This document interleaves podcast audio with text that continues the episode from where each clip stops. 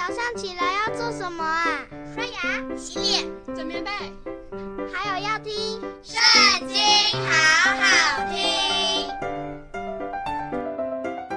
大家好，又到我们读经的时间喽。今天要读的经文在约伯记第四十二章。约伯回答耶和华说：“我知道你万事都能做，你的旨意不能拦阻。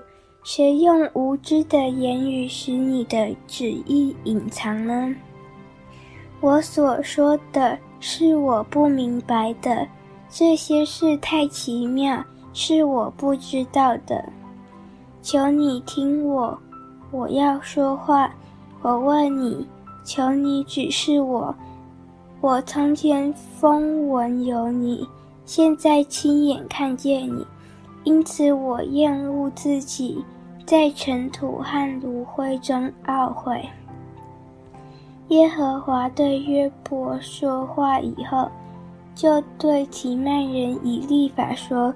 我的怒气向你和你两个朋友发作，因为你们议论我不如我的仆人约伯说的是。现在你们要取七只公牛、七只公羊，到我仆人约伯那里去，为自己献上燔祭。我的仆人约伯就为你们祈祷，我因悦纳他。就不按你们的欲望办你们。你们议论我不如我的仆人约伯说的是。于是提幔人以利法、舒雅人比勒达、拿玛人所法，照着耶和华所吩咐的去行，耶和华就悦纳约伯。约伯为他的朋友祈祷。耶和华就使约伯从苦境转回，并且耶和华赐给他的比他从前所有的加倍。约伯的弟兄姐妹和以先所认识的人都来见他，在他家里一同吃饭，又论到耶和华所降与他的一切灾祸。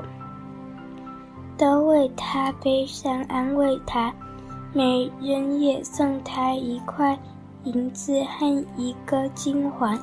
这样，耶和华后来赐福给约伯，比先前更多。他有一万四千羊，六千骆驼，一千对牛，一千母驴。他也有七个儿子，三个女儿。